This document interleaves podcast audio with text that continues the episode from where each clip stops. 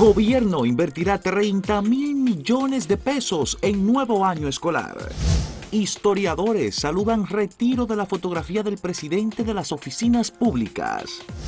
Y gobierno pone en marcha plan de recuperación responsable del turismo. La presentación que se hizo ayer en el Palacio Nacional lo que busca es recuperar eh, la industria turística de República Dominicana que está bastante eh, afectada por el COVID-19 y por las decisiones que han tomado algunos países como Estados Unidos, la mayor parte de los países de Europa, de restringir los viajes a la República Dominicana.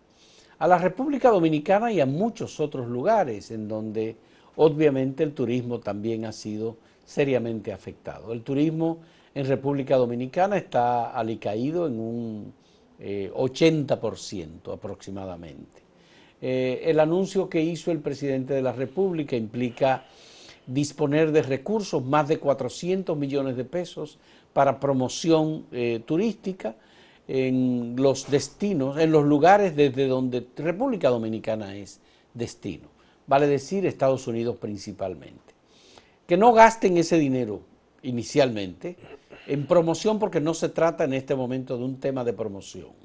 Se trata de que República Dominicana controle fundamentalmente la infección, el virus COVID en República, en el país. Si lo gastan en promoción sería lanzarlo a la basura. Porque eso no, no es posible ahora. Usted no puede anunciar lo que no se puede vender. Bueno, entonces eh, lo primero es que República Dominicana, para recuperarse en su industria turística, tiene que conseguir un esfuerzo de toda la sociedad para reducir el COVID y eso implica también reducir los contactos y eso implica asumir una actitud responsable de parte de empresarios, iglesias, grupos comunitarios, eh, asociaciones o juntas de vecinos, que se detenga la infección de COVID, ya, del COVID-19. Ya hemos, hemos visto cómo ha crecido el COVID en, en los últimos en los últimos meses. Realmente estamos en, una situación que supera a una buena parte de los países de Centroamérica y el Caribe, muy por encima, por supuesto, de nuestros competidores turísticos, Cuba, Puerto Rico, que son Jamaica, que son países que tienen ofertas turísticas en la región del Caribe. Aunque Puerto Rico tiene otros problemas. Sí, Puerto Rico bien no se había recuperado de todo el desastre de María, ahora la tormenta de nuevo le Luego, la otra situación que nuestro gran competidor y el, digamos que la estrella de, del turismo en, el Caribe es México con Cancún y toda la costa. La Ribera eh, Maya. La Ribera Maya, eso eh, es muy importante, pero México está muy afectado por el COVID. México ha hecho esfuerzos muy denodados para conseguir lo que se conoce como la tarjeta de libre de COVID y no lo ha conseguido. Entonces, es un país mucho más grande, más poblado, más complicado. Eh, no, es, no es tan fácil para México. el otro elemento es que el COVID está afectando también a la industria de aeronavegación. Eh, precisamente ayer American Airlines acaba de anunciar que va a suspender 19 mil empleados si en el mes de octubre, ya la llegada del mes de octubre, el gobierno de Estados Unidos no dispone de recursos para apoyar a esa aerolínea. Luego hay otras aerolíneas que están cancelando miles de pilotos, como United, por ejemplo, y es una situación que afecta a la industria turística global y nos afecta a nosotros, que hemos perdido más de 6 mil millones de dólares en ingresos, que se han bajado igualmente las recaudaciones y el sector turístico está en una situación bastante, bastante precaria. Mira, mucha gente eh, suele ser ligera cuando se trata el tema del turismo. Dice, ah, pero le van a dar dinero a una industria, gente rica. No es tan simple el asunto. El turismo es nuestra principal fuente de ingresos de divisa y uno de los mayores creadores de empleos directos e indirectos. Señora, hay que saber que el turismo vive en República Dominicana, eh, no solo de la hotelería como tal, los restaurantes, sino todo el tema de transporte, el suplir servicios y alimentos, es alrededor de un millón de, un millón de personas o más que vive de eso. Entonces, eso no es tan sencillo. O sea, el gobierno, responsablemente el Estado, no puede simplemente olvidarse y decir, ah, no, eso es privado, que ellos resuelvan. No, no, no es un problema social, de impacto social. Entonces, eso debe ser auxiliado. Igual eh, que pasa con eh, los restaurantes, una ciudad como la capital, ¿verdad? Que la zona colonial, por ejemplo, esa es la vida, eh, la vida nocturna, un bar, un restaurante. Y hay muchos lugares que han cerrado y hay que saber que hay mucha gente que se gana la vida ahí, no solo por el asunto del salario, sino que tienen ingresos con la propina y demás. Ahora se hizo algo que permitiendo un horario más extendido para la búsqueda de alimentos y llevada a domicilio con estas empresas que se han creado, eh, las aplicaciones para delivery que llaman, y esa gente, y hay mucha gente que se gana el pan así, eh, y todo eso debe ir paulatinamente abriendo. Algunos se preguntan y dicen, bueno, pero si le permiten a un delivery andar a ciertas horas, ¿qué de malo hay que a esa hora se le permita a alguien que se extiende el horario de ir personalmente y buscar la comida y retirarla? ¿Se podría ponderar eso? También. Eh, lo que hemos tenido, Gustavo, y estamos teniendo es una reducción de actividades en horas de la noche. Obvio. Naturalmente. A partir de las 7 de la noche ya no se hacen actividades. Eso es para evitar el contacto y las actividades eh, de concentración de personas en diferentes lugares. Debido a los irresponsables, porque, hay gente que bien podría reunirse con cierta distancia, pero hay gente que no, que entiende que si no está en una Luego, el gobierno ha tomado una medida que a nosotros nos parece acertada, es que cada turista que ingrese a la República Dominicana no va a pasar por ninguna eh, prueba ni detección de si tiene virus o no. Si ya viene de su país con un examen. bueno, pues ya. Y los propios hoteles van a tomar sus previsiones porque lo han anunciado la cadena hotelera. Pero la mayor parte de los países han tomado esa medida, Gustavo. Exacto. La mayor parte de los países, receptores de turistas han tomado la medida. si usted va de, no país, requerir del país que usted sale con, con, el examen, y en el hotel se toman ciertas previsiones ya ir a un resort no será como uno lo hacía antes. Bueno, nos parece igualmente muy bondadoso el gobierno cuando ofrece un seguro de salud a todos los turistas que vengan a República Dominicana, porque normalmente los turistas que vienen vienen de Estados Unidos principalmente. Estados Unidos ha colocado a República Dominicana en la categoría 4 de máxima seguridad, advertencia a sus ciudadanos, lo que le está diciendo no pueden visitar ese país.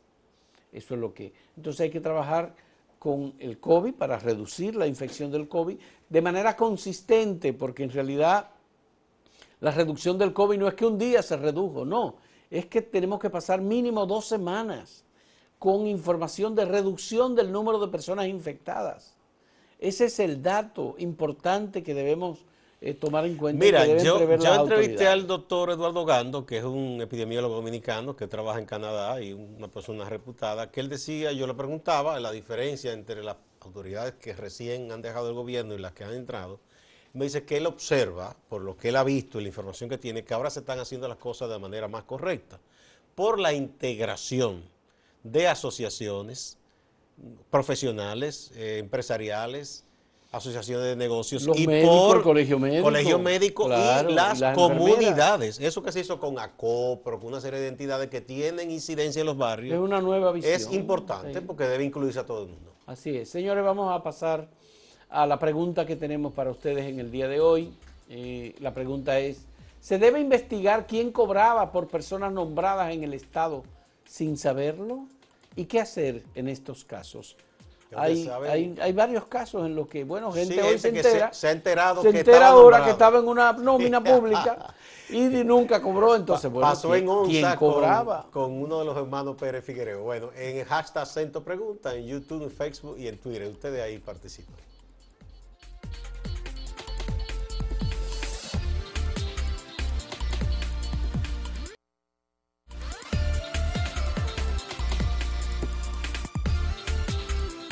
La empresa se llama Value Aden Finances Inc.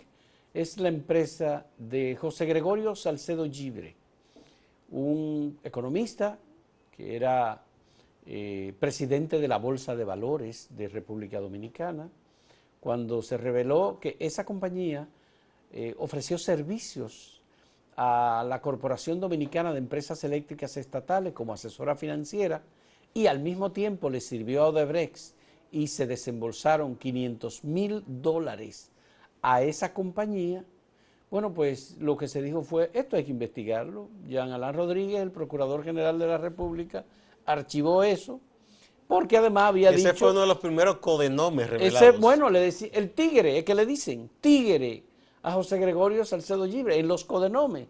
Ese fue uno de los que se reveló. ¿Tigre o tigre? No, tigre, tigre, tigre, ese es el codenome, ¿no?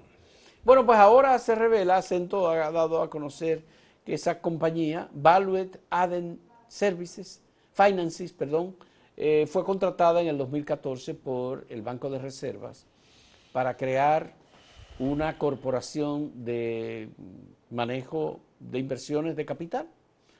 Y por ese trabajo que se hizo entre los meses de junio, julio, junio, ab- abril, mayo y junio, se pagaron 2 millones de dólares. Cuando uno dice, bueno, 2 millones de dólares, por, eh, es estructurar esa propuesta, presentarla y crearla, pero también nos hemos enterado que antes el Banco de Reserva tenía esa misma estructura y la dirigía un señor que vino de la ciudad de Nueva York a trabajar en eso, llamado Rafael Canario. Pero se pagaron 2 millones de dólares por eso.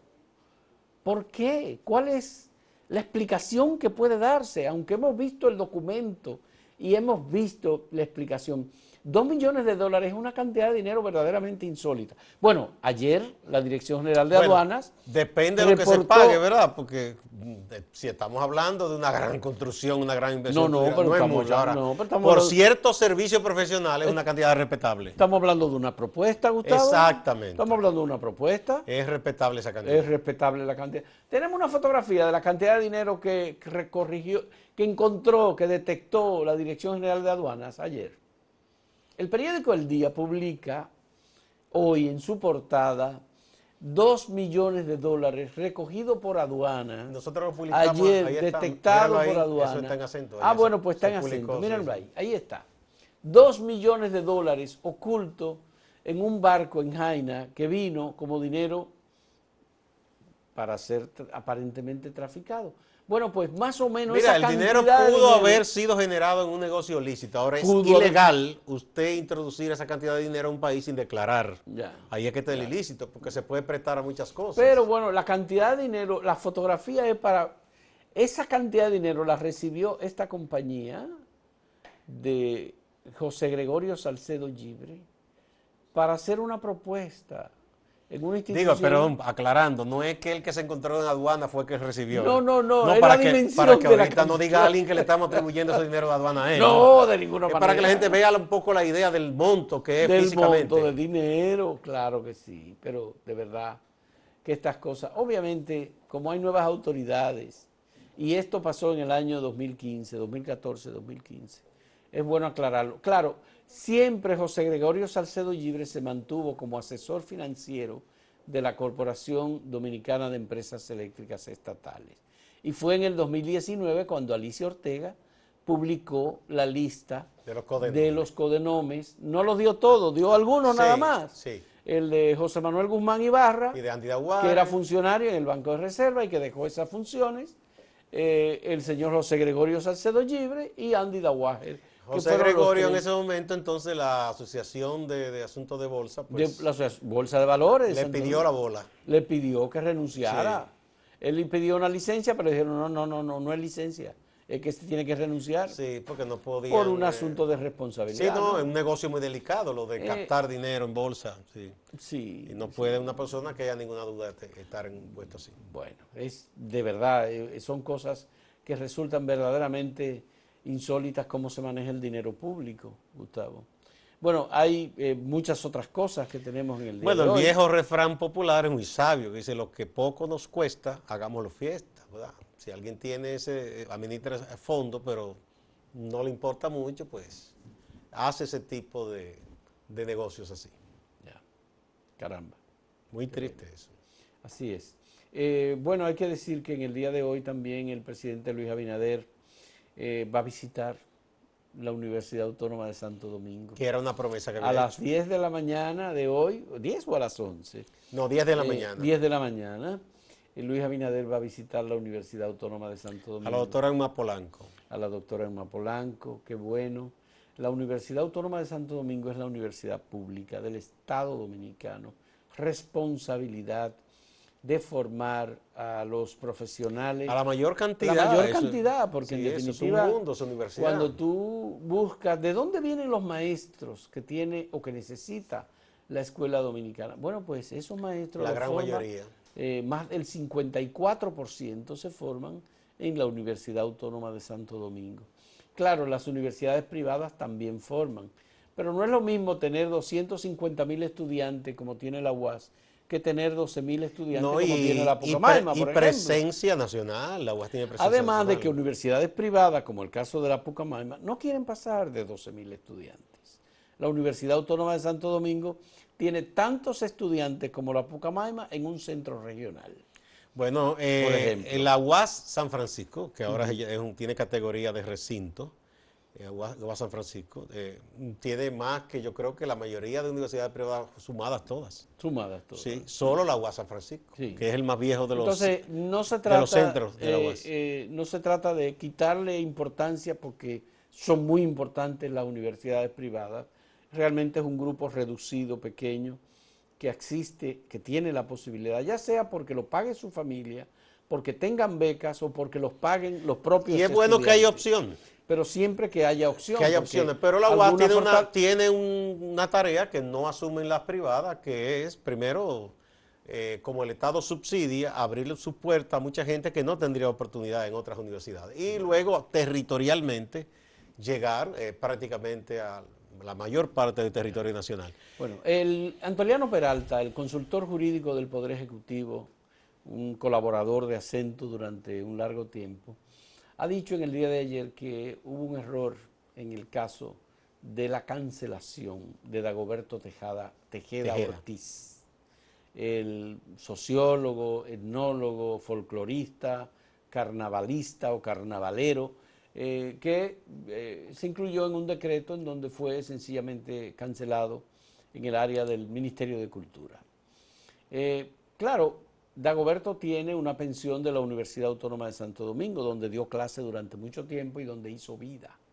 Pero también fue un colaborador del Ayuntamiento del Distrito Nacional. Es decir, Dagoberto ha, ha tenido una vida de dedicación al folclore y a la Muy cultura. productiva, como muy productiva, sí. Muy productiva. No puede ser cancelado ni debe ser cancelado por el Estado Dominicano así tan sencillamente.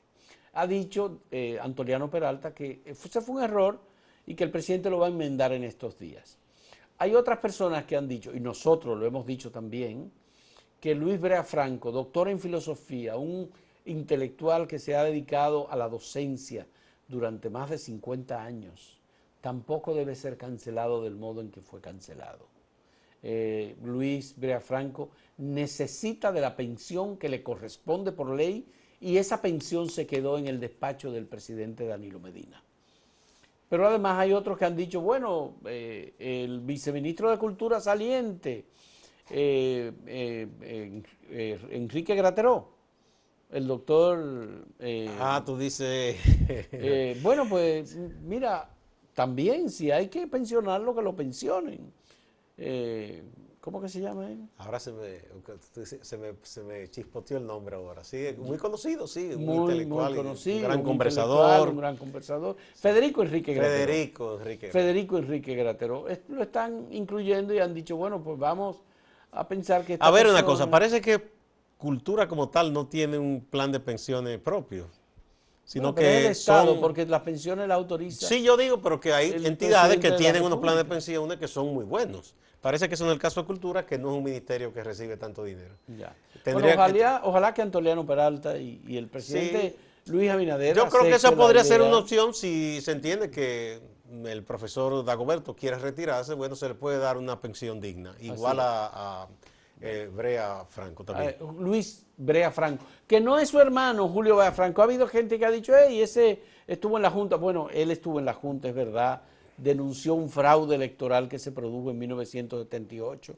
Tuvo que irse del país, falleció fuera del país. Pero no es el Este- mismo. este- Este, es su este- este hermano. es el filósofo. Que estudió en Italia, filosofía, se especializó en Nietzsche. Es una persona con una extraordinaria formación que tampoco puede ser retirado de golpe y porrazo como Hay, sí, hay que guardar, o sea, hay que dar cierta dignidad a la gente, ¿no? Bueno, repetimos la pregunta para ustedes.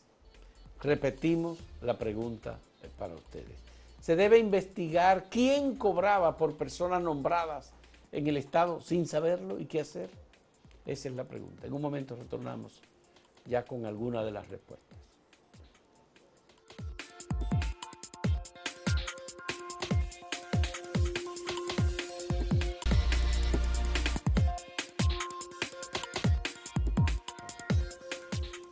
Pues vamos a recibir inmediatamente algunas de las respuestas eh, que ustedes nos han enviado eh, sobre esta pregunta que formulamos. José Luis Vázquez Miliano dice, qué vergüenza, del Banco de Reservas. Ver, dice, ver Banco de Reservas. Ver Banco de Reservas, qué vergüenza.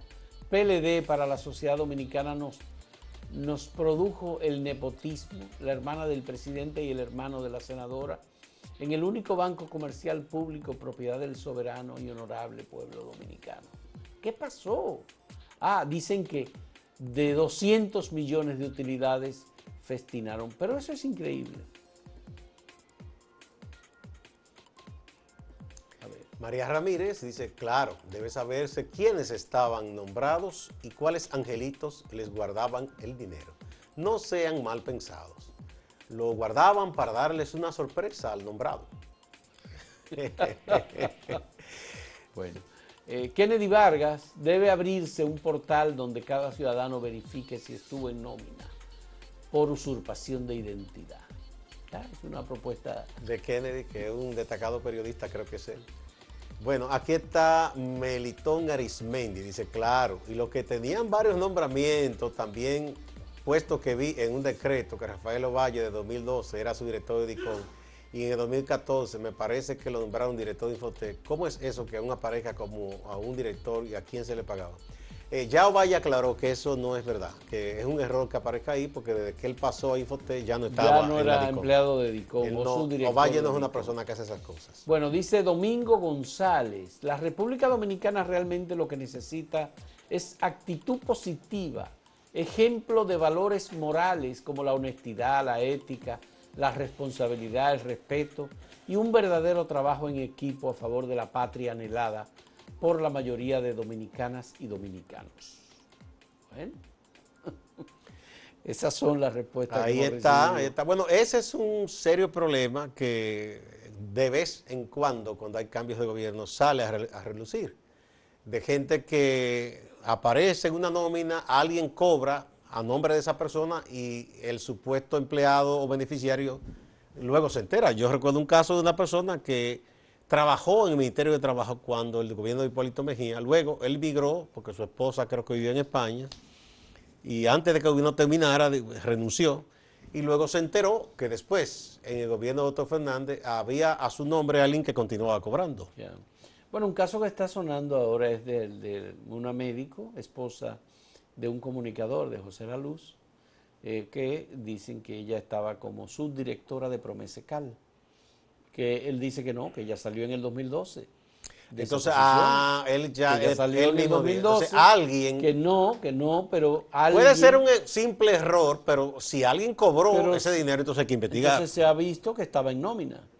Eso sí, eso se debe investigar, porque la gente tiene derecho a eh, al derecho a la honra y a su, buena fama. O sea, si eso le daña a su honra y su buena fama. Entonces, ella misma debe ser la más interesada en que eso se aclare. Entonces. En buscar la manera de, que se aclare, de que se diga realmente quién es la persona que cobraba por ella, porque hay gente que en el Estado aprovecha oportunidades. Sí, eh, todo ese tipo de cosas eh, ocurren cuando a veces hay un grupo que se extiende muchos años en el gobierno y se hace cualquier cosa.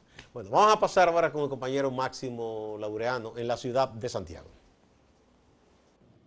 Gracias. Seguimiento al caso de los dirigentes del Partido Revolucionario Moderno en el municipio de Laguna Salada, provincia Valverde.